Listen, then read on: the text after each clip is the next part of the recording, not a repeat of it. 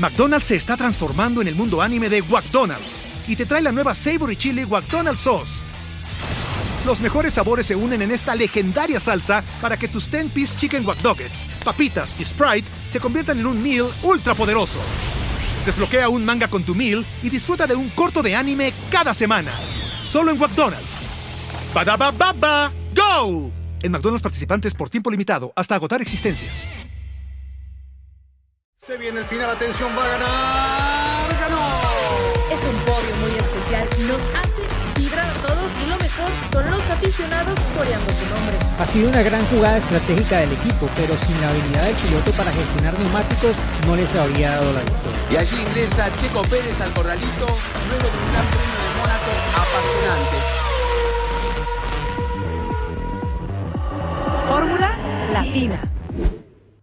Formuleros, ¿cómo están? Bienvenidos, episodio 36 y la espera ha terminado porque es semana de carrera. Después de tres semanas, después de la emoción que vimos en Bahrein, por fin nos vamos a Imola.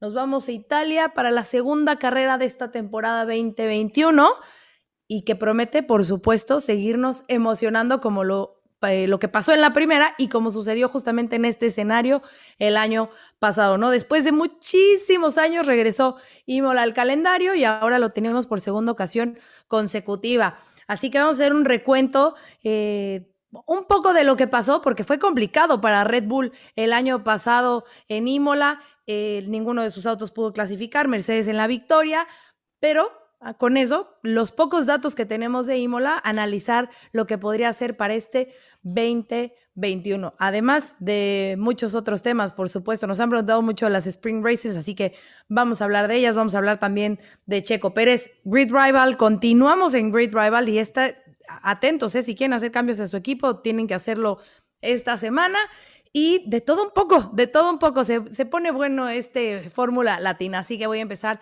ya a saludarlos. Chicos, ¿cómo están? Cris, hola. ¿Cómo estás, Giselle? Hola, Juan, Diego. Eh, y bueno, dijiste nos vamos a Imola, así que te quería agradecer. No sé si compraste los tickets. Eh, claro. Ya me voy a hacer la Avión privado, avión privado. bueno, y que en el avión diga Fórmula Latina en el costado, ¿no? Por supuesto. Claro, claro. Mínimo. Bien, eh, eh, con la expectativa de la carrera que tenemos encima, con ganas de ver lo que va a pasar, estemos en una época diferente del año de lo que vimos el año pasado, ¿no? Allí eh, en Imola.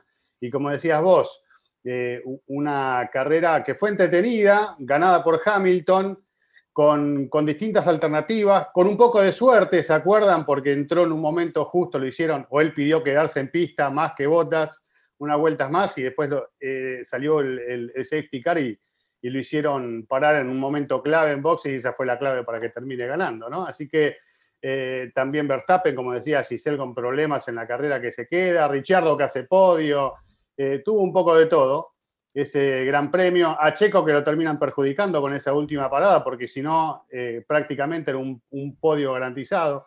Pero creo que fue bueno lo de Imola y ahora se abre la expectativa, como decía, para lo que vamos a tener este fin de semana con muchas ganas. Hubo una espera demasiado larga para mi gusto, pero bueno, se va terminando y ya tenemos nuevamente Fórmula 1 para poder disfrutar con, un fin de semana que, como decía, comparado con el anterior, tiene neumáticos diferentes y una temperatura tal vez más baja, por lo que dicen los pronósticos, ¿no? Así que veremos con qué nos encontramos en cuanto a rendimientos. Así es. Juan, ¿ya te aprendiste el nombre del Gran Premio? es buenísimo, ¿no?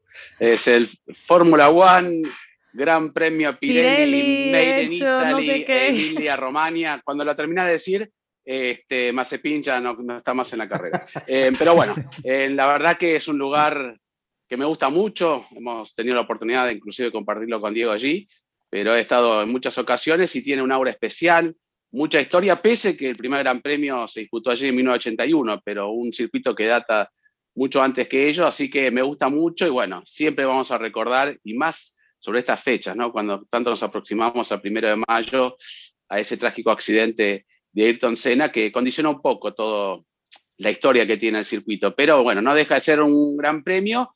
El año pasado también, como bien decía Cris, hizo un resumen bárbaro, eh, no se ven muchos adelantamientos.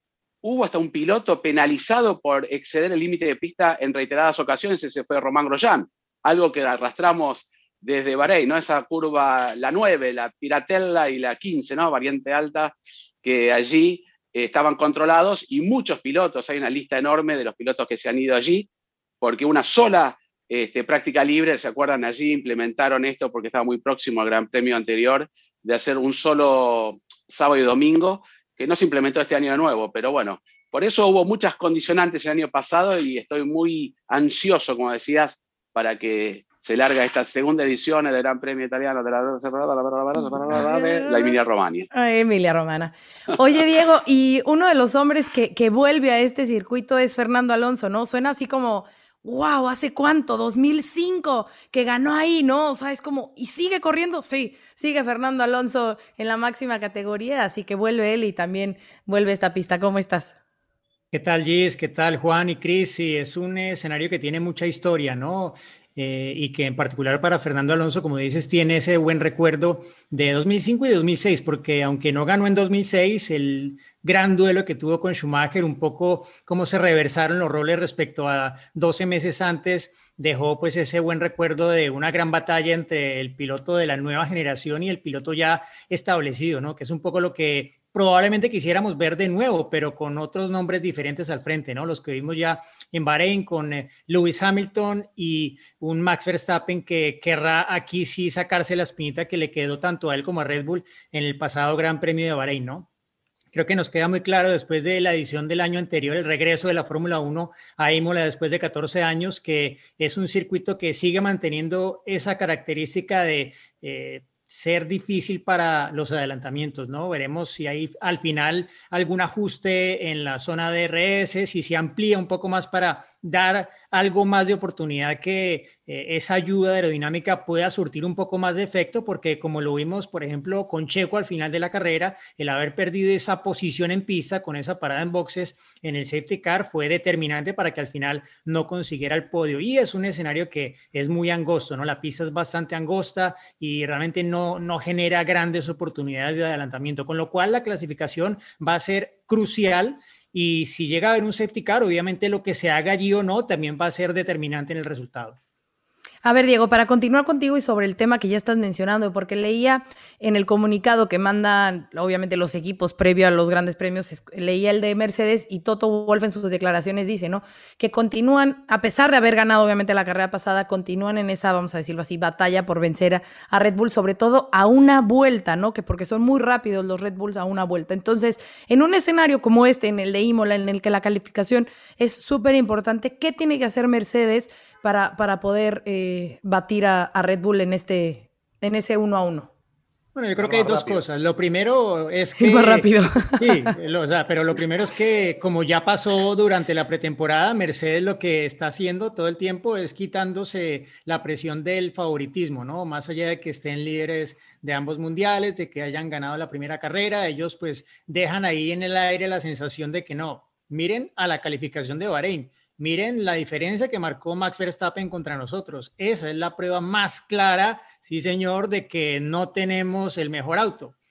Pero todos sabemos que esto es algo también un poco circunstancial de la carrera. Creo que si Hamilton no hubiese cometido un error clave en la curva 10 durante su vuelta de calificación, el margen habría sido mucho, mucho menor y habría sido pues una pole, digamos, un poco más cerrada, aunque igual habría sido de Verstappen.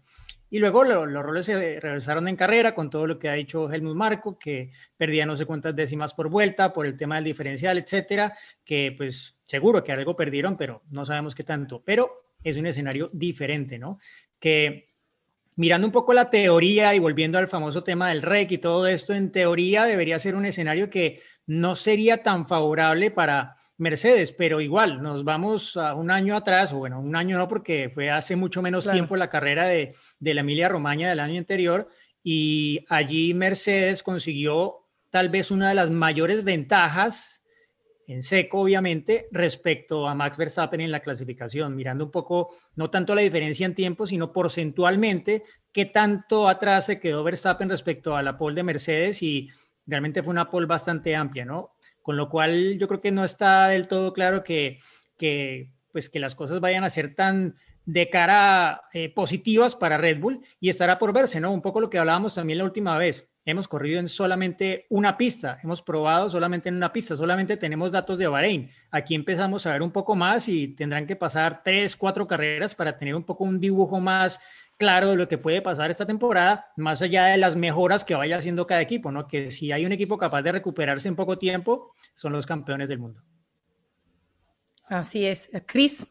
Sí, coincido con eso. Iba a agregar justamente eso que, la última frase de Diego, porque hemos visto muchas veces grandes premios donde fueron pocos, en realidad no fueron muchos. Algunas veces momentos en donde Mercedes no funcionó bien y eh, supieron trabajar en la dirección correcta y salir airosos, ¿no? Salir adelante, recuperarse y en el otro Gran Premio volvía todo prácticamente a la normalidad, lo que veníamos viendo eh, en, las fechas anteriores. Y esto se dio ¿no? a partir de que Mercedes se muestra fuerte con esta reglamentación híbrida. Hay que ver ahora qué capacidad de recuperación en el caso de no funcionar bien en algún gran premio tiene Red Bull.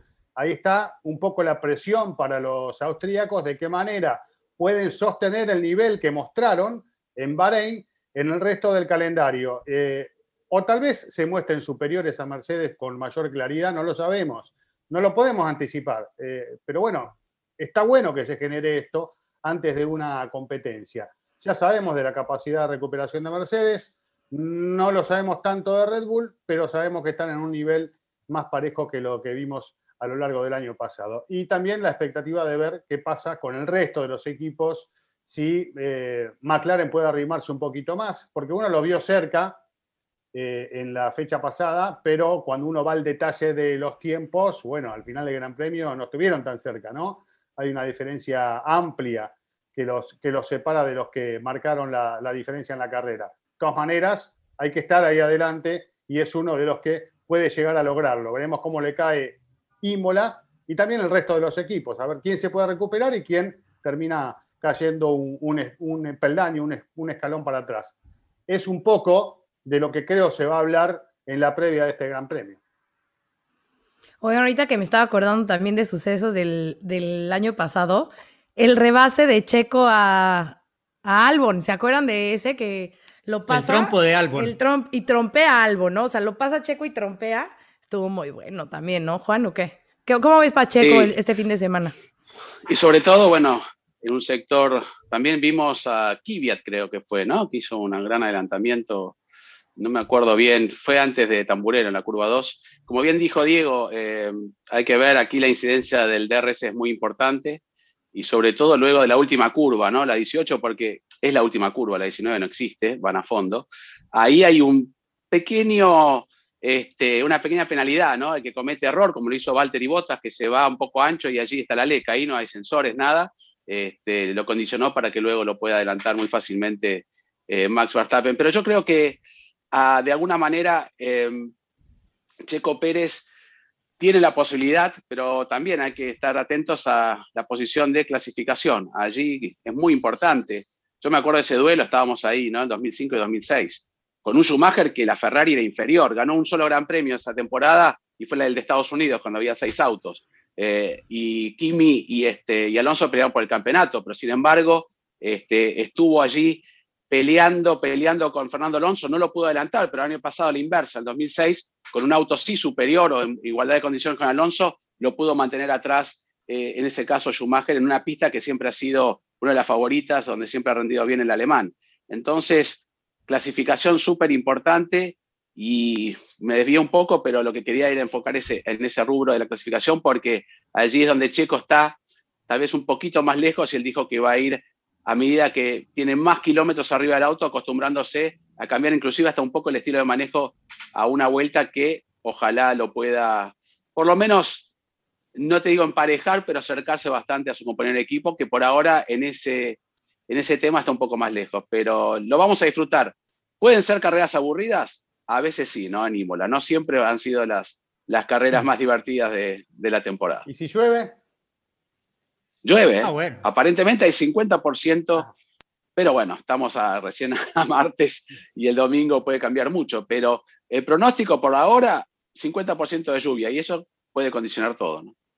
Bueno, y una, una cosa, ¿no? Eh, que ya que recordábamos esas carreras de 2005 y 2006, eh, cabe la reflexión, ¿no? Porque todo el mundo, ah, no hay adelantamientos, qué carrera tan mala, bueno, pero es que esas carreras de 2005 y 2006 fueron, es que no cambió la punta, porque el que estaba adelante al final logró mantenerse, ¿no? Pero es un duelo entre dos pilotos que, que trae el de atrás más velocidad, más rendimiento, el de adelante pues está aprovechando que es un circuito angosto en el que hay pocas oportunidades de adelantamiento, que en esa época creo que había incluso más que ahora, porque bueno, había una chicane, la variante Baza, que era justo antes de la recta principal y era una frenada más para poder intentar algo después de salir de Ribazza. Pero eso, eso ya no existe, ¿no? Entonces, eh, a pesar de que no hubo ese adelantamiento por la punta, pues todo el mundo recuerda esa carrera como un gran duelo, ¿no? Entonces, no necesariamente más adelantamientos significan una mejor carrera, ¿no? Así que, pues ojalá que tengamos sobre todo ese, ese buen duelo y quería solamente agregar que eh, más allá de los protagonistas de, del año pasado en este Gran Premio, mm, hay que ponerle el ojo un poco a la gente de Alfa Tauri, ¿no? Porque recordemos que el año pasado Pierre Gasly muy bien. clasificó en segunda línea, luego tuvo un problema con el radiador y no acabó la carrera, iba quinto, pero acabó cuarto su compañero de equipo Daniel Kvyat. Entonces, eh, Gran Premio de casa, ¿no?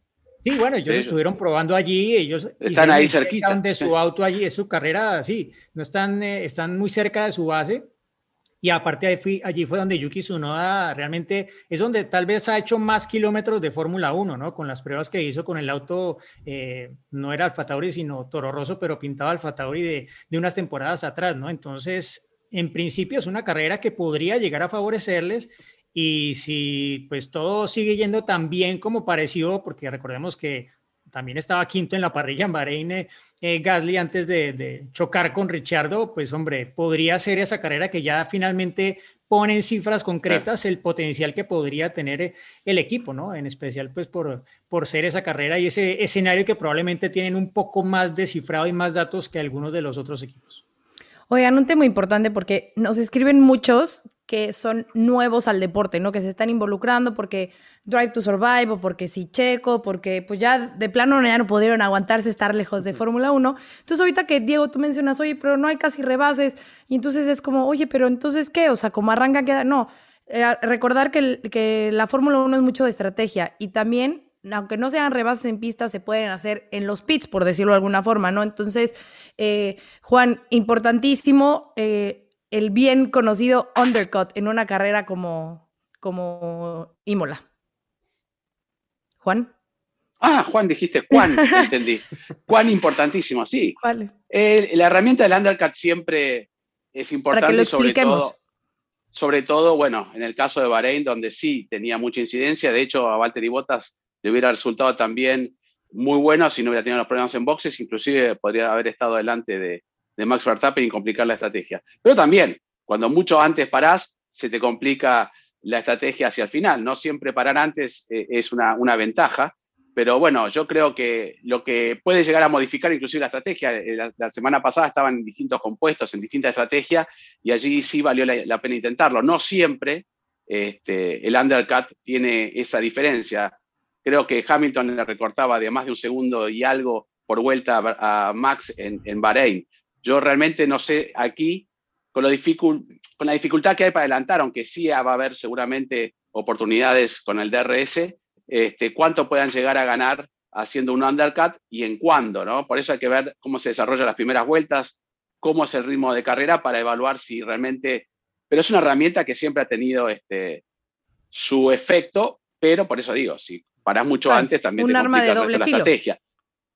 Eh, yo creo que va por ese lado, ¿no? No siempre el que para antes tiene, eh, si no todos estarían haciendo undercut y uno diría, bueno, paremos ahora. Este, es muy difícil, pero hemos visto las técnicas que usan, ¿no? Sacan los neumáticos, eh, ahora está un poco más limitado, pero siempre hemos visto hasta inclusive se formaban para simular la parada y seguían. Este, por eso yo creo que siempre va a tener una, una ventaja, pero hay que ver después cómo compromete el resto de la estrategia, ¿no? Sí, o sea, el punto del undercut es parar antes del, del rival y, y así eh, pues ganarle la posición en ese sentido. Undercut, ¿no? ¿Cómo, sería la, la traducción? Eh, pues como cortas, sí, cortas antes porque entras antes a pits. Claro. como también ha tenido el overcut. ¿no? Uno sale algún con tipo de... nuevos mientras tu rival está todavía transitando con neumáticos ya gastados Y esa vuelta de salida es la que vos tenés que hacer rápido, como para cuando se detenga tu rival, vos haberle ganado así una fracción de tiempo que te permita superarlo o acercarte, ¿no?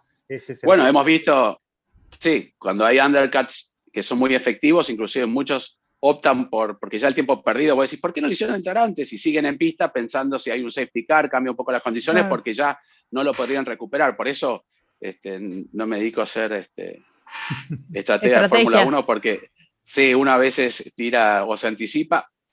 No es, no tenemos la información tampoco como la tienen los ingenieros, pero hemos visto que se han equivocado y nosotros mismos cuestionamos, eh, ¿por qué no pararon antes? ¿Por qué no lo hicieron ellos? Bueno, todo está un poco también condicionado con, lo que tiene planeado el equipo, un poco de antemano también. Claro. Eh, ¿Quieren agregar algo más de este gran premio o vamos ya a Spring Races? Claro, se fue Imola. Bueno, apenas va a llegar, apenas va a llegar. Solo agregar un poco, bueno, en torno a lo que hablábamos de, de Checo, ¿no?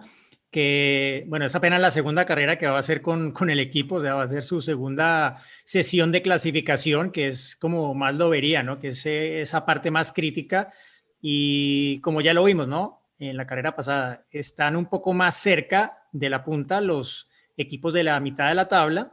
Y a veces cuando se da esa dualidad de estrategias en el Q2, que es el crítico, eh, claro, eh, los equipos como Mercedes o Red Bull van con el neumático que más les conviene para arrancar la carrera, que por lo general pues no, no es el neumático soft, mientras que los equipos de la mitad de la tabla probablemente sí apuestan por el soft para pues primero garantizar que van a estar en Q3 y segundo porque realmente hay una diferencia notable en rendimiento. Dependiendo de esto, pues se puede complicar más o menos la cosa justamente para para Checo, por ejemplo, ¿no? Porque es un poco lo que pasó en la carrera anterior. Si todos hubieran estado en, en Q2 con el mismo compuesto, pues probablemente habría sido más fácil para Checo avanzar y no encontrarse en esa situación eh, comprometedora de cara a su posición de salida, ¿no? Y es un poco el reto que va a tener nuevamente. El año pasado recuerdo que, que Albon no la pasó nada bien en la, en la calificación y, y, menos en la carrera, ¿no? Así que va a ser de nuevo ese, ese gran reto que va a enfrentar y ojalá que pues tenga la oportunidad de prepararlo, que haya condiciones en la pista que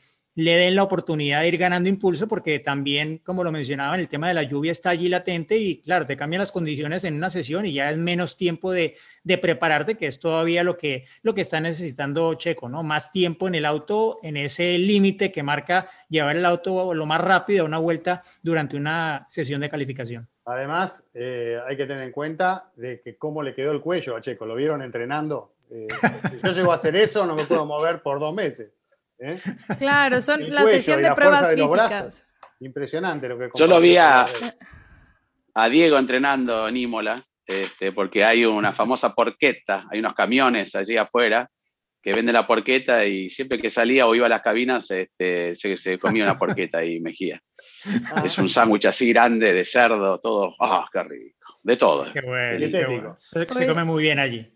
Fue la mejor carrera de la, en la corta carrera valga la redundancia, de Esteban Tuero, ¿no? En la Fórmula 1. Fue una de las mejores carreras para él allí, este, justamente en el Gran Premio de casa en ese momento de Minardi, y compartir gratos recuerdos. Seguramente después voy a contar alguno en el anecdotario con Esteban Tuero, ¿eh? que lo, queremos mucho. Lo, voy a anotar, lo voy a anotar para tenerlo. Ya que lo mencionas, Chris, eh, sí, justamente es que circuló en, en, redes porque Sky Sports publicó este video de, de Checo Pérez en el Athlete Performance Sentence. Center, center, ya no, poniendo una oración en la palabra centro. Oh. Eh, y es la sesión de pruebas eh, físicas de, Red Bull. Antes habíamos visto también el de Pierre Gasly, ¿no? Entonces no es que solamente se lo hagan a, Checo, porque por ahí leí de que, pero que solo a Checo y a Max, no, luego, luego ya saben comparando, y que ni al caso esas comparaciones, a todos se lo hacen. Y, Está el de eh, Max, el de Max en Instagram lo puedes encontrar en la cuenta de Servus TV, que es eh, el canal que transmite para, para Austria. Y ellos hicieron un programa especial con Nico Hulkenberg, entre los dos ahí haciendo como un poco la competencia en, en las máquinas dentro de ese mismo centro. Exacto. Y no están los, datos, ¿no? Eh, de quién tuvo más fuerza en el cuello. Porque ya como le gusta a la gente competir, ¿quién fue Max? ¿Fue Checo? ¿Fue Gasly? Bueno, pero eh, ¿cuántos años tiene Checo versus Max? a los que más les gusta. Decir que está viejo, ¿no? Pero. Siete años menos. A los que más les gusta competir es a los propios pilotos. ¿eh? ah, claro. Sí, claro. Porque compiten. Yo lo veo un poco más cansado, Max, últimamente. Yo me acuerdo, porque hablábamos recién de Alonso 2005, en esa época Pechito López le probaba el Renault, ¿se acuerdan? Eh, y, una vez ha contado de cómo con todos los que estaban en la academia Renault eh, competían hasta andando en bicicleta, no querían perder absolutamente a nada. Entrenando ya estaban en competencia, absolutamente en todo se competía y obviamente con esto también. Claro, Seguro le decían a Checo, Che, Max hizo con el cuello 220 kilos. ¡Dame 250! y así te incentivan, ¿no? y, esas pruebas nos dan una muestra de lo que realmente necesita un piloto para manejar un auto de Fórmula 1, ¿no? Porque muchos dicen, ay, solo manejar y subirse al auto. No, las fuerzas G eh, son, duras y, son pesadas para, para un auto, ¿no? Entonces, todo el cuerpo tiene que, estar muy fuerte, empezando por el cuello, justamente, ¿no? Que es lo que más se lastima en cada una de las frenadas, en caso de un accidente también. Entonces, todo el torso, los brazos. Entonces, estamos eh, viendo aquí el video para que vean ustedes eh, cómo se trabaja, cómo son estas pruebas y así vean lo que necesita hacer un piloto y cómo ¿Qué, tan fuerte y preparado físicamente tiene que estar para estar a bordo de un auto de la máxima categoría? Pero bueno. Quien, no está viéndolo porque nos está escuchando en Spotify o en Apple Podcast, lo invitamos a que también nos vea por YouTube. Y aparte de eso, que se suscriba, por favor, y lo invitamos también a que le dé like a, nuestros videos. Exactamente, así es. Muy bien, digo. Bueno, ahora sí, a ver. Sprint races. ¿Qué son estas sprint races famosas que ahora han estado como en boca de todos? Bueno, la Fórmula 1 quiere como innovar, ¿no? Encontrar la forma de, atraer a más audiencia, de hacerse más interesante, de, de, buscar alguna forma en que pueda ser más atractiva. Entonces, eh, pues se acordó hacer tres sprint races en esta temporada, que sería en el Gran Premio Británico, en el Gran Premio de Monza y en el Gran Premio de Brasil. ¿Qué son estas sprint races? Bueno, pues es cambiar un poquito el programa del fin de semana. Empezaría con el viernes con la sesión de una hora de prácticas, la práctica libre, y la sesión 2 de prácticas 2 ya no sería sesión de práctica 2, sino sería una sesión de calificación, ¿no? Con sus tres qualifyings como la conocemos normalmente. Y entran a parque cerrado, o sea, no pueden tocar el auto. Para el sábado se corre una práctica 2, igual no se puede modificar el auto de como ya estaba para después de esa calificación, y después se corre ese sprint race, una carrera corta que son aproximadamente 100 kilómetros, eh, que son más o menos como 20 vueltas, ¿no? Más depende del circuito, pero más o menos como, como 20 vueltas, menos de una hora, y tienen un cambio libre de, neumáticos. ¿Cómo se van a dar los puntos? Son tres puntos para el ganador, dos para el segundo lugar y uno para el tercer lugar, únicamente. O sea, es un, hay un extra que tendrían el fin de semana. Y el domingo arranca el Gran Premio, como lo conocemos, pero arrancan conforme terminaron, o sea, respecto a cómo terminaron la carrera del sábado. Y aquí la cosa interesante es que, como saben, en un gran premio normal, la elección de neumáticos va un poco acorde a la calificación, ¿no? Porque los 10 primeros tienen que arrancar con lo que fue su vuelta de la Q2 y de ahí del, del 11 en adelante ellos escogen. Bueno, pues aquí es libre la, elección del neumático. Entonces esto, pues obviamente le va a dar un tono distinto a lo que sea el fin de semana, a cómo se manejen y a cómo se va, eh, obviamente, a dar el resultado después de haber tenido una, una, carrera previa, ¿no? Entonces, es una prueba lo que va a ser la Fórmula 1. Eh, quiero entender que ojalá que se puedan hacer, obviamente, las tres. Ustedes lo saben, por problemas de, de COVID, por la pandemia mundial, hay carreras que a lo mejor un poco están todavía en duda, ¿no? Aunque el calendario está ahí y Brasil pues es una de ellas porque la situación pues no mejora en el país eh, sudamericano. Pero eh, pues eso es a grandes rasgos la Spring Race, habrá quien les guste, habrá quien no, pero pues inicia ese, ese, ese juego, Juan. Eh, ¿Podemos arrancar a, quien no le gusta? Yo ya sé quién es. Yo ya también sé a quién. Señor purista. Ya lo manifestó, ya lo manifestó, ¿no? Sí, en otro episodio habíamos hablado de esto. No, no. Este, así que seguramente este, me gustaría arrancar a quien no le gusta. A ver, Cris. yo? ¿Dudas? No, miren, mi opinión es muy clara. Eh, creo que la Fórmula 1 no necesita de esto. No lo necesita realmente pero de todas maneras, lo, que quiero que se entienda es que, bueno, está bien que prueben. Eh, a mí lo que me parece es que eh, lo que va a suceder es que nos vamos a enganchar todos con ese espectáculo del sábado, con ese anticipo del Gran Premio, lo va a mirar un montón de gente, va a tener repercusión. Eh, y, de repente van a estar todos contentos por lo que genera el sprint y, después vendrá el Gran Premio del domingo, pero para mí todas estas cosas terminan con el tiempo desvirtuando, porque si después se adoptan todos los fines de semana, terminan desvirtuando lo que era tradicionalmente una clasificación, el que gana la clasificación larga primero el Gran Premio del domingo, con todo lo que eso significa, que para mí es muy importante y seguirá siendo importante eh, y, no voy a cambiar de opinión en este aspecto. Y me parece que todas estas decisiones que se adoptan para intentar mejorar el espectáculo, llamar la atención a la gente, puede ser que lo logren, que logren llamar la atención a la gente, pero lo que pasa es que en el tiempo lo que generan todas estas cosas como los, las penalizaciones, los cambios de la grilla invertida, todas estas ideas, lo que hacen que en el tiempo se vaya dando una serie de cambios en los resultados finales que hacen que eh, no se generen los ídolos y las grandes figuras y los grandes pilotos que sí se fueron generando a lo largo del tiempo.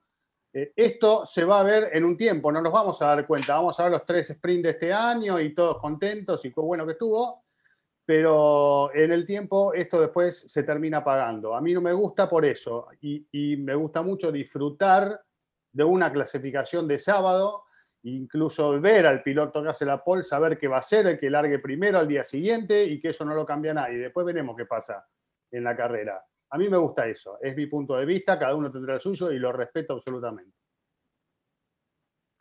Ahora sí, Juan, ¿estás listo para tu punto en contra? Ah, no, en realidad no es en contra. No, es en contra eh, de Chris.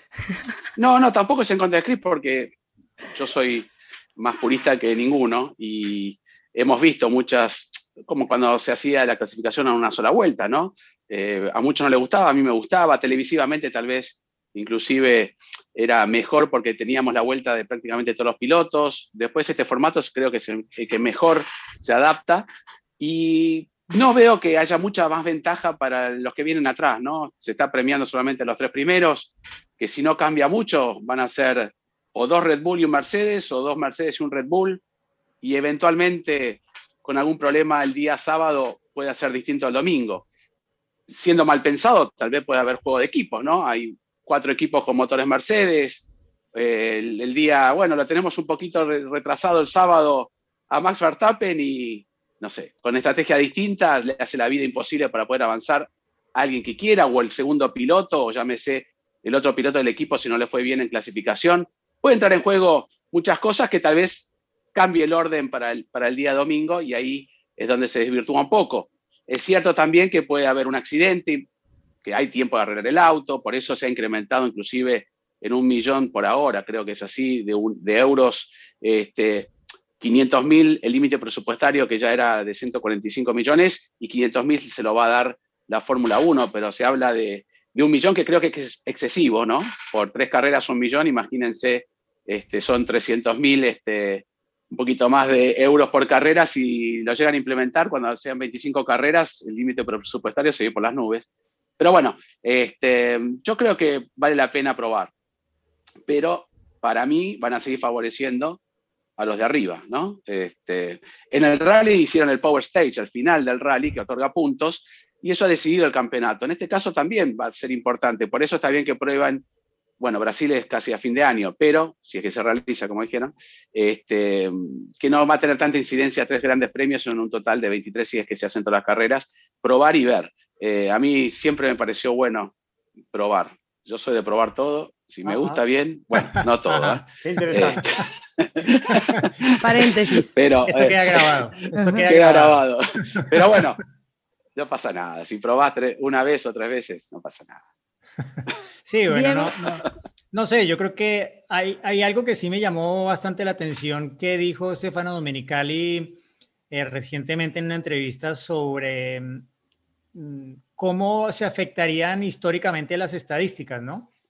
Porque claro, la Fórmula 1 ha mantenido un formato en el cual hay una sesión de clasificación, un hombre que queda para el Gran Premio. O sea, los dos grandes ganadores, digámoslo, del fin de semana de un Gran Premio, los que se destacan en la historia son quien marcó la pole y quien ganó la carrera.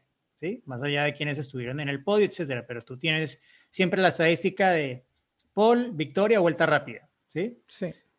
Y según ha dicho Domenicali, ahora para las estadísticas, la pole va a ser oficialmente para quien ganó la carrera sprint en estos grandes premios, lo cual para mí no hace mucho sentido, ¿no? No, no, la pole Estamos hablando de dos cosas muy diferentes, ¿no? O sea, aparte de una pole que da tres puntos, ¿no? Que no es poco, porque al final esto te puede decir un mundial. Entonces, no sé, esa parte como que no me, no me cuadra porque sí, o sea, todos queremos que la Fórmula 1, pues sí, trate de innovar con ciertas cosas para generar más interés, eh, adaptarse a los tiempos cambiantes, a los públicos más jóvenes con un eh, lapso de atención mucho más reducido que probablemente nosotros que nos pueden meter una carrera de 100 vueltas y la vemos. Eh, pero aquí, no sé, es algo que no, no me acaba de encajar un poco dentro de pues, lo que debería ser un cambio de formato de, de, este tipo, ¿no? Más allá de que el puntaje al final pues afecte como tal el resultado del, del mundial, ¿no? Entonces, no sé, creo que todavía hay que hacer algunos ajustes a todo esto para, no sé, para que hagan sentido completo de, dentro del marco de lo que ha sido históricamente la Fórmula 1. Obvio que pues, cualquier cambio de este tipo de formatos, eh, al final, pues sí, eh, para las estadísticas, pues quedan unas cosas, pero esto sí que afectaría claramente las estadísticas porque es como que un, una pole que no se logró en una vuelta rápida, sino en una carrera de 100 kilómetros. Entonces, son dos cosas totalmente diferentes. Correr una carrera de 100 kilómetros que hacer una vuelta rápida, ¿no? Que para mí el valor que ha tenido históricamente eso en la Fórmula 1 es brutal. O sea, ¿quién no recuerda las vueltas de Ayrton Senna en clasificación, no? No creo que se recuerde tanto. Claro, la victoria de Hamilton en la carrera de clasificación. Ah, no sé.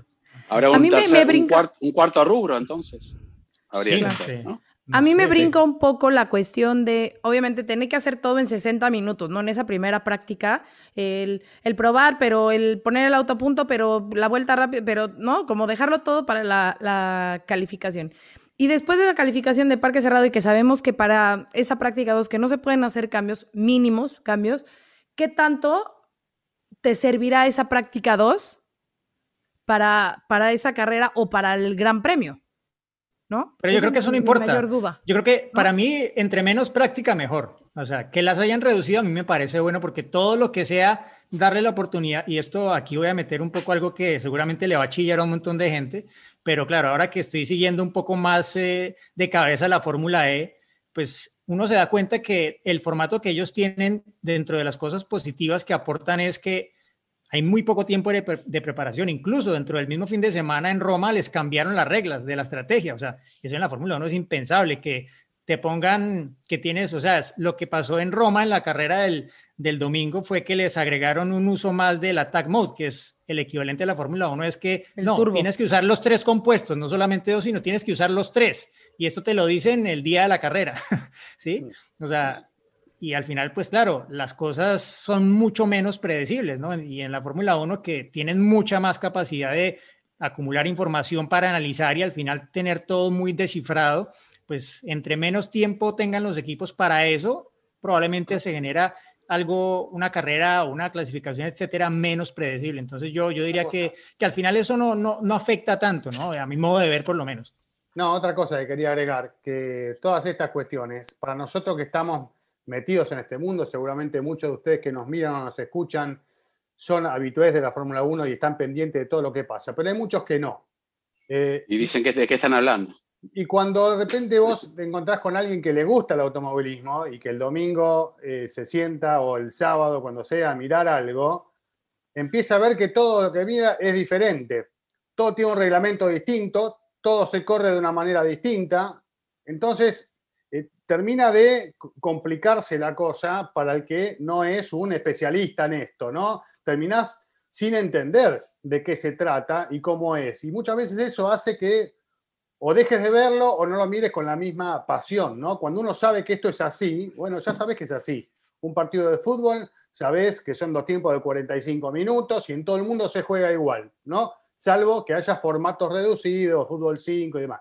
El automovilismo cada categoría tiene su reglamento eh, y, si la misma categoría tiene distintos reglamentos diferentes para diferentes fines de semana, esto me parece que no es a favor de la gente, sino todo lo contrario. Pero bueno, es, es mi punto de vista, veremos qué nos dice la experiencia de, vivirlo. Y, por lo que vi y por lo que escuché recién de ustedes tres, ninguno dijo, ay, me encanta, lo quiero ver.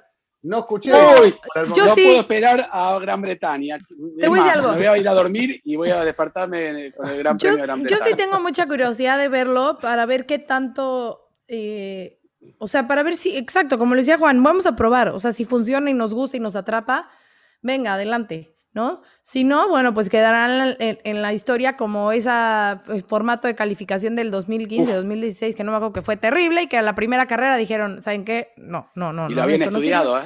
Exacto, entonces, eh, pues vamos por ahí. Los 10 equipos, todos. Exacto. dijeron, bueno, tenemos pues la solución a la clasificación. Fue una, vergüenza. ¿eh? Estábamos ahí en el corralito, estábamos. Ahí, 10 minutos antes ya, así. Sí, 10 minutos antes ya salían los pilotos. Este, no, la verdad que fue Sí, sí, sí. Este, hasta que se reunieron en Bahrein y cambiaron. Y no hacía falta, porque ya tenías algo que funcionaba. ¿no? la cual, es buenísima. Se reunieron después de la sesión, el mismo día, el mismo día se reunieron y dijeron esto ya. Se acabó. Qué pena aquí, bueno, ¿te acordás? vuelve. Claire Williams criticándolo desde el primer momento que, que, se implementó. Así que por eso hay que probarlo.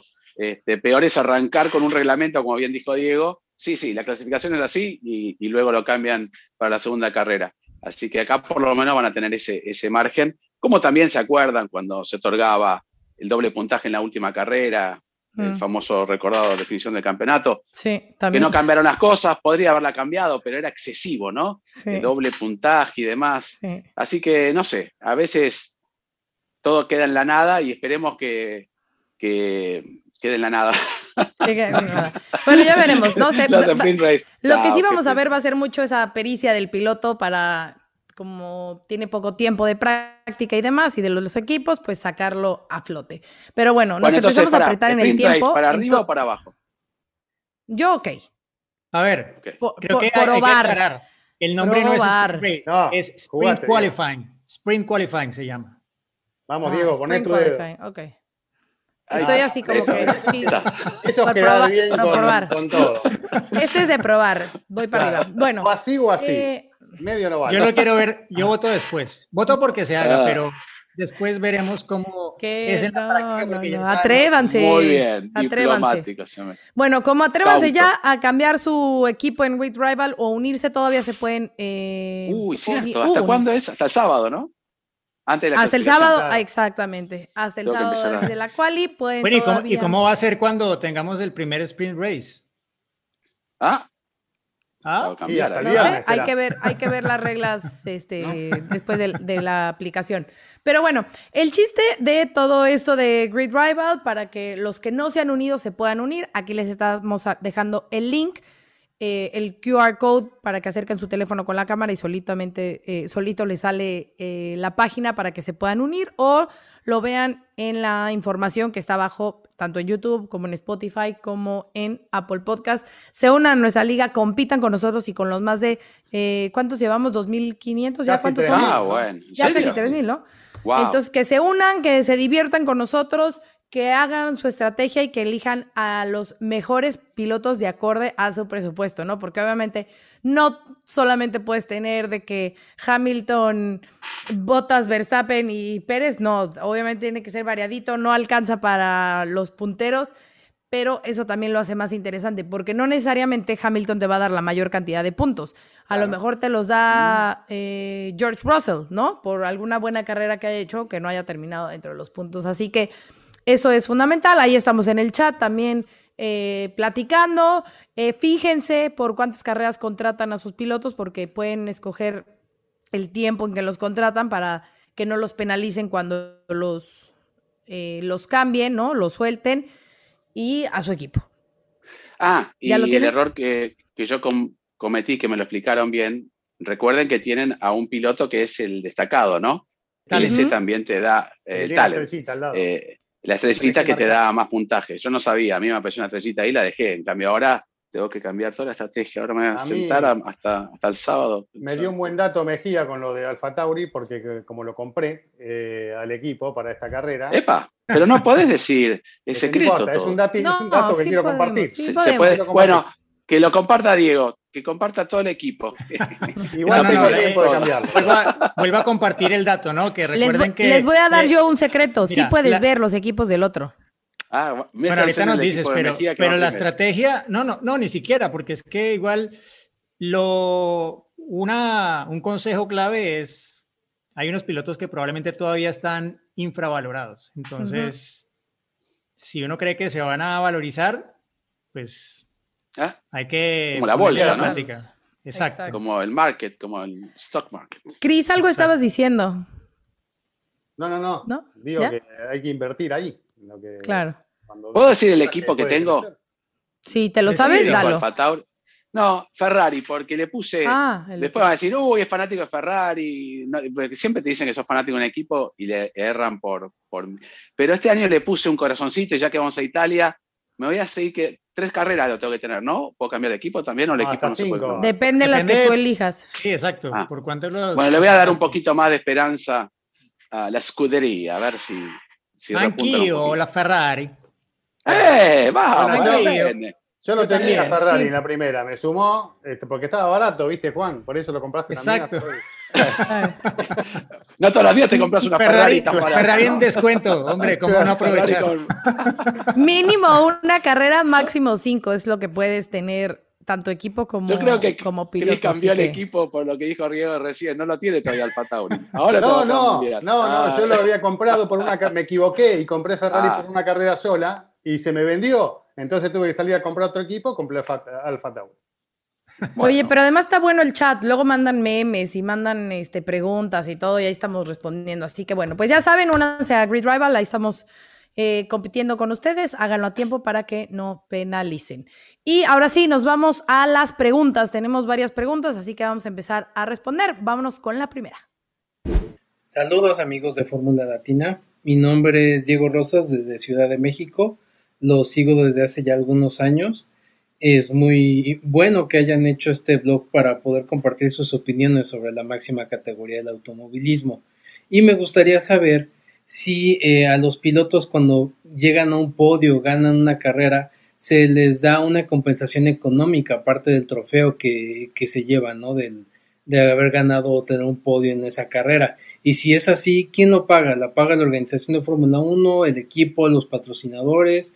Y eh, de aquí es de donde se deriva el nombre de Gran Premio. Muchísimas gracias y saludos a todos. Bueno, Diego, gracias por tu pregunta. Eh, no, en la Fórmula 1 la organización no entrega premios económicos a, los pilotos que suben al podio, tampoco los que marcan puntos, etcétera.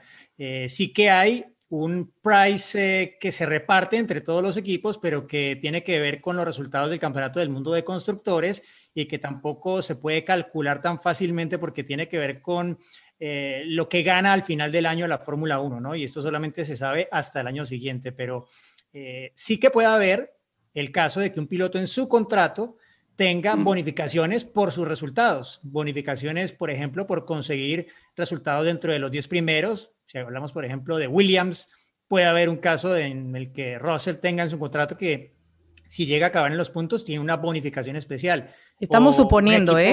Sí, un equipo de media tabla, bueno, pero que se sabe que hay casos que... Pero se, sabe. Que hay, pero que no van a pensar que Russell ya lo tiene así. no, no, no. Y equipos de media tabla suelen tener más ese tipo de contratos con incentivos, ¿no? Porque no tienen tal vez la capacidad para pagar tanto dinero a un piloto por un contrato fijo, sino que lo hacen más a base de ese tipo de posibles bonificaciones, ¿no? Entonces, eh, eh, vendría más por ese lado. Y la otra parte de la pregunta que nos hacías en torno al origen de, ese nombre de Gran Premio, bueno, viene del francés de Grand Prix y sí, tenía que ver en el inicio de cuando se empezaron a hacer estas carreras en Francia, eh, mucho antes de que existiera la Fórmula 1, eh, ese Prix tiene que ver justamente con que eran los premios que se ganaban al final quienes obtenían la victoria en estos eventos. Así que, bueno, data de hace muchísimos años, Grand Prix Racing, luego se convirtió mucho después en la Fórmula 1.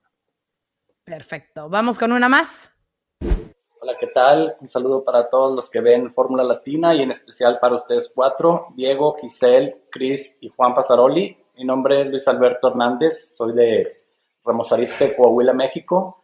Y mi pregunta es, Eh, cuando se termina la carrera se escucha por, el, por la radio que le dicen a los pilotos que recojan el mayor número de goma posible eh, y he escuchado que es para algo del pesaje. La pregunta es a qué pesaje se refieren y qué tanto pueden subir de peso los coches una vez que dan esa última vuelta. Les agradezco mucho su respuesta y seguimos viéndolos. Gracias.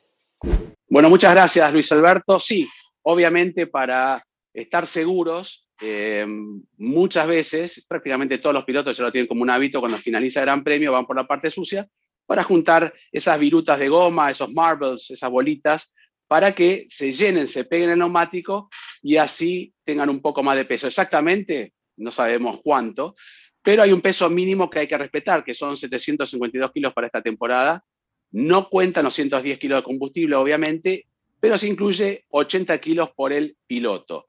Eh, simplemente hemos visto, inclusive en el Gran Premio, ahora que me acuerdo, en el Gran Premio de San Marino, fue una victoria de Prost, que fue excluido por estar dos kilos debajo por más que pase por todas las gomas y se lleve una goma de arriba, no iba a poder este, compensar.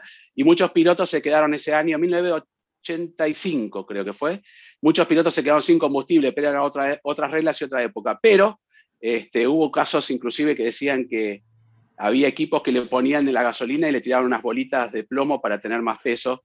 Hubo muchos casos, ¿no? Para, para poder igualar y, y respetar los pesos mínimos que han ido variando temporada tras temporada. Pero para explicarlo rápido, sí, tratan de por lo menos estar cubierto porque también es cierto que el piloto pierde unos 3, 4 kilos de peso por este, pérdida de fluidos, así que, fluidos todos en general, así que bueno, no sé si responde exactamente tu pregunta, Diego puede aportar algo más técnico, pero para ser rápidos, sí, tratan de por lo menos compensar y estar un poquito por arriba. Si el auto pesa más, no pasa nada. Lo que no puede hacer es pesar menos. Y que en, caso de que los pilotos no pesen esos 80 kilos, como por ejemplo Yuki Sonoda, que ni de broma nunca va a llegar a los 80 kilos, le tienen que poner lastre al auto para que equipar el peso de los 80 kilos del piloto, ¿no? Bueno, ¿se acuerdan? Esto cambió hace tres años, la regla que eh, los pilotos estaban incluidos y con un, no había un peso máximo como 80 kilos. Y muchos pilotos prácticamente no comían. ¿Se acuerda? Adrián Sutil se ha desmayado un fin de semana de Gran Premio por ser un piloto alto y pesar bastante. Entonces, todos querían pilotos livianos. Para evitar algo que es muy importante ¿no? en el físico de un piloto, se puso un tope de 80 kilos que creo que ningún piloto llega a superarlo. Hamilton, que es uno de los más morruditos, no es tan alto, pero eh, pesa 74 kilos. Creo que George Russell está por ahí también un poquito más, siendo más alto. Por eso, este, sin comprometer Obviamente no van a estar comiendo este, todos los días, pero este, sin comprometer su, estado físico, su salud, exactamente respetaron esos 80 kilos. Aparte la masa muscular, ¿no? También. Ahí, sí, es que justamente eso, o sea, de hecho, esa regla ha permitido que los pilotos ahora puedan ser más corpulentos, ¿no? Varios han cambiado su, forma de, entrenar y uno de los que más eh, claro lo ha dejado es, por ejemplo, Carlos Sainz, ¿no? Que ahora tú lo ves y en sus posts eh, de Instagram, sobre todo, lo ves haciendo muchas pesas, pero muchas, y claro, ha ganado masa muscular y lo hace porque dice que se siente mucho mejor eh, durante las carreras y al final, o sea que el castigo físico es, es bastante menor y mm. pues cuando te expones a los autos de Fórmula 1 más rápidos de, todos los tiempos, aunque este año vayan por ahora un poco más lento que el año pasado, igual las fuerzas G en las curvas, todo eso genera una exigencia brutal y pues para muchos es mejor tener más músculo para soportarlo mejor durante esos 300 eh, eh, y tantos kilómetros de cada gran premio. Perfecto. Ahora vamos a escuchar otra más. Hola amigos de Fórmula Latina, mi nombre es María y soy del municipio de San Nicolás de los Garza en el estado de Nuevo León. Mi pregunta es la siguiente, ¿cuál es el destino de los neumáticos usados después de cada gran premio? He visto que algunos los venden como coleccionables, pero ¿qué sucede con los demás neumáticos? Muchas gracias por contestar mi pregunta y un saludo.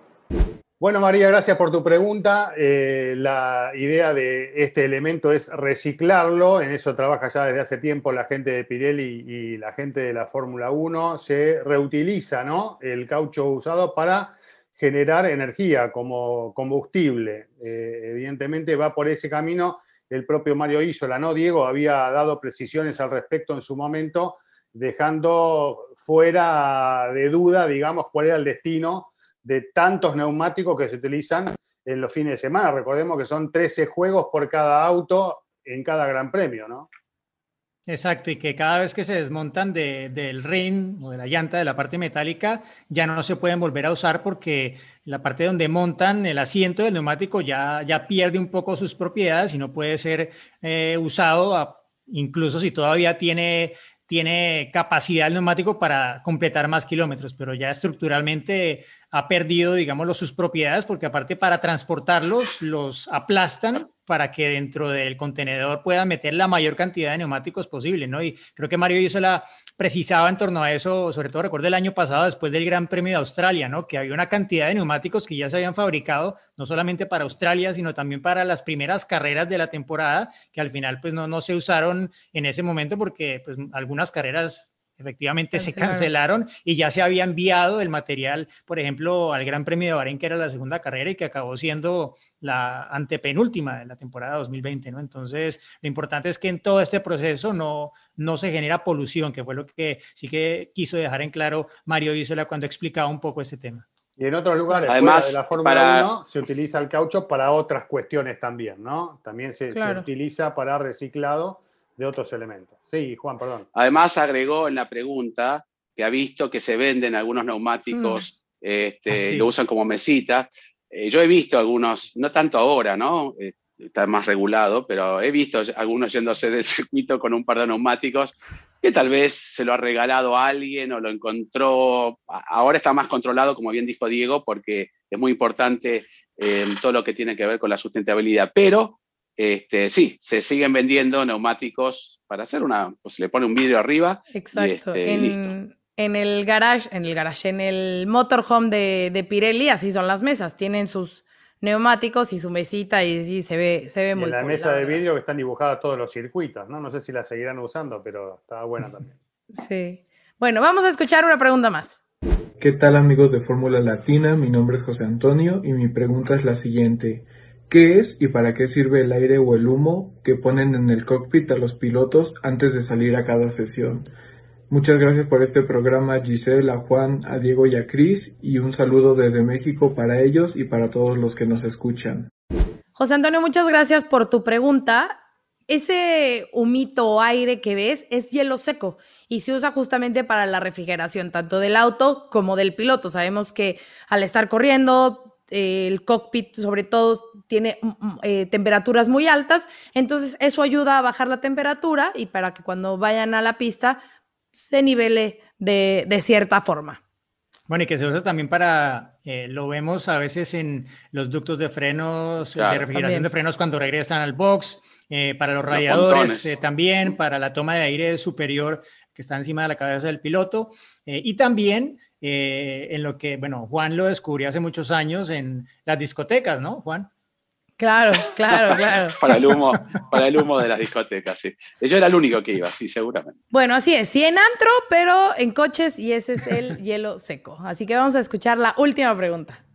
Hola amigos de Fórmula Latina, mi nombre es Emanuel, los saludo con mucho afecto desde Ciudad Juárez, Chihuahua, México.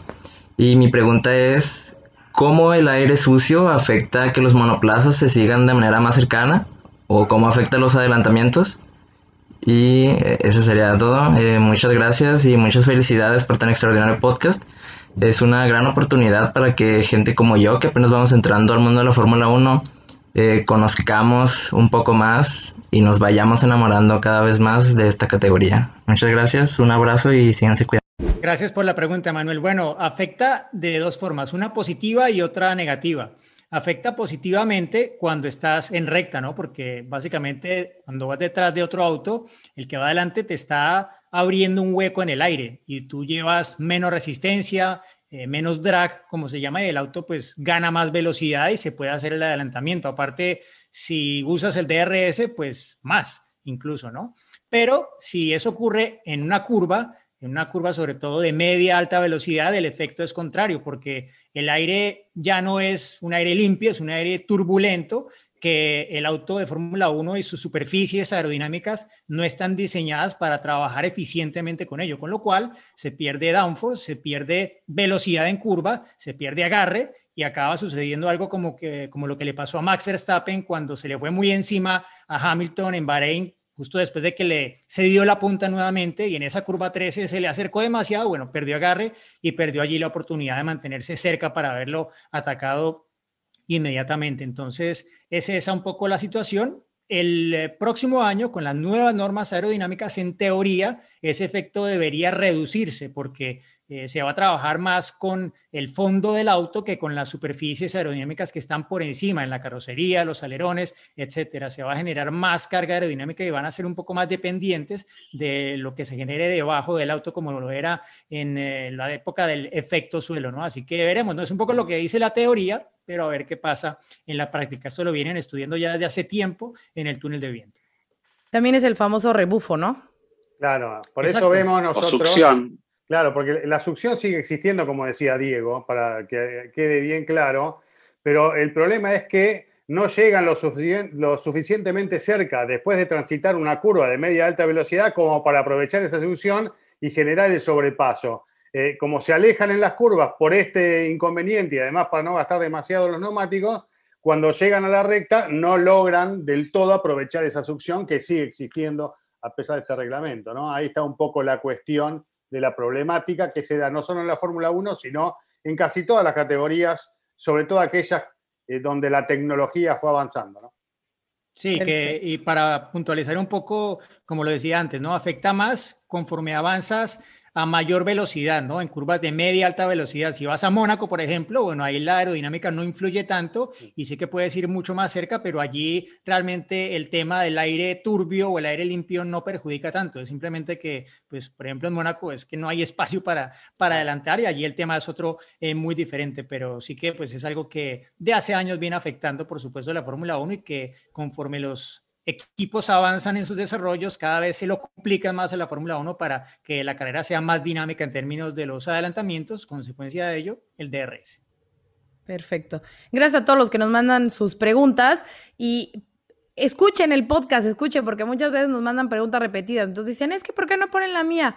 Porque ya las hemos respondido. Entonces pónganse al día para que eh, sepan qué hemos respondido, qué no, qué hemos contado y ya así puedan hacer otra pregunta y sí los eh, sean los elegidos. Pero bueno, el anecdotario. Juan, tú estuviste en Imola, has estado ahí, así que cuéntanos algo de Imola. Eh, Imola, eh, bueno, Imola. tengo dos anécdotas muy cortitas, pero simplemente o tres. Si quieren, una estuvo Diego ahí, que ya le hemos contado, creo, el telefonito Ferrari. Ya, esa ya está. Pero sí, la contamos. Entonces, pero fue en Imola, me acuerdo perfecto. En año 1998 corría Esteban Tuero en Minardi, como lo mencionamos antes, Gran Premio de Casa. Lo había de visitar Sebastián Porto, eh, piloto de motociclismo argentino, eh, exitoso también. Y se decidió jugar al fútbol justamente en la recta principal con Esteban Tuero, algunos mecánicos y demás. Y como que nos extendimos y comenzaban los este, chequeos de pista y demás y rápidamente hemos sido no solamente advertidos, sino hasta de alguna manera, este, no te digo castigado en ese momento, pero diciendo la próxima vez que a alguien se le ocurre, imagínense, cuatro o cinco tipos jugando al fútbol como si estuviéramos ¿no? en, en, el parque del en una cancha y estábamos en el circuito y me acuerdo que nos quedamos todos blancos y Esteban Tuero, uh, bueno, sí, sí, no lo vamos, no vamos a hacer más. Y otra fue también eh, por lo general uno se trata de quedar en los pueblitos cerca, Río Terme está muy cerca, pero hay un shortcut, no un undercut, un shortcut, un, un ¿cómo se llama? Un atajo. Un camino.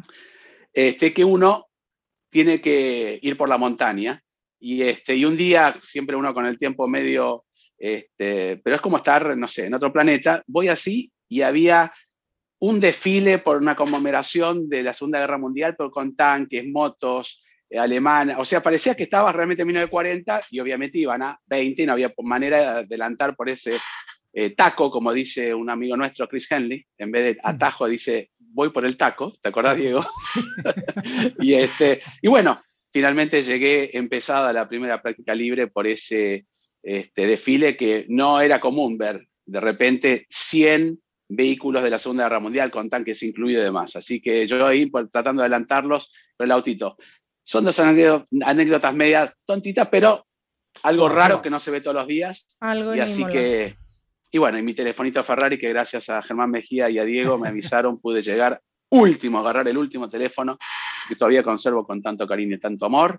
Y así que nada más, la mortadela, la porqueta, la pasta. La pasta. Íbamos a comer a, Michelin, ¿te acordás? Ahí nos servían. donde oh, fuera. Ah, había ahí cerquita, había, había un restaurante que era el que era el lugar donde se recogían las acreditaciones. Sí, sí, sí. sí, recuerdas. Oh, y era muy bueno. oh, buenísimo. Era muy bueno. No, quiero transportarme ahora ahí, Ya, nuestro avión privado de Fórmula Latina. Va a haber premios el próximo programa, ¿eh? Va a haber... Mira, listos? ¿Lo enseño? ¿Lo enseño? Sí, enseñalo. Que la gente, por favor, se anota, ¿eh? que se suscriba, por favor. Vamos. Rápido. Tan, tan, tan, tan, tan, tan. Wow, Red Bull. No. La gorra de Red Bull. Upa. Racing oficial de este 2021. Primero seguirnos en redes sociales y ah, suscribirse. Primero, primero. Ya ah. luego les diremos cuál va a ser la dinámica para en todas las plataformas, ¿no? En YouTube, Exactamente. En Spotify, un millón, más de un millón. Vamos por el millón. ¿no? Lo festejamos. Ah, sí, de, las vistas. Oigan, otro tema importante antes de despedirnos, que chequen los horarios. que chequen los horarios del Gran Premio de Imola, los vamos a postear también en nuestras redes. Un pequeño cambio por el funeral del Duque de Edimburgo, entonces eh, estén atentos para que no se pierdan ni una sesión en Imola. Estoy enojado con un mensaje que me dijo que que, debe tener mi misma edad el señor del Duque de Edimburgo. Lo vi el mensaje, ¿eh? lo vi. Que no crean, que no crean. Sí, sí, bueno. Que no crean. Mire qué bien que estoy. qué bien me conservo. Bueno, eh, chicos, nos vamos. Gracias por habernos acompañado. Nos vemos la próxima semana y vamos a tener un invitado especial para analizar lo que pasó en Imola. Así que atención. Premio invitado. Wow. Wow. Se viene el final, atención, va a ganar, ganó. Es un podio muy especial, nos hace aficionados coreando su nombre. Ha sido una gran jugada estratégica del equipo, pero sin la habilidad del piloto para gestionar neumáticos no les habría dado la victoria. Y allí ingresa Checo Pérez al corralito, luego de un gran premio de Mónaco apasionante. Fórmula Latina. Lucky Land Casino asking people what's the weirdest place you've gotten lucky? Lucky? In line at the deli, I guess? Aha, in my dentist's office. More than once, actually. Do I have to say? Yes, you do. In the car before my kids' PTA meeting. Really? Yes. Excuse me, what's the weirdest place you've gotten lucky? I never win and tell. Well, there you have it. You can get lucky anywhere playing at LuckyLandSlots.com. Play for free right now. Are you feeling lucky? No purchase necessary. Void where prohibited by law. 18 plus. Terms and conditions apply. See website for details.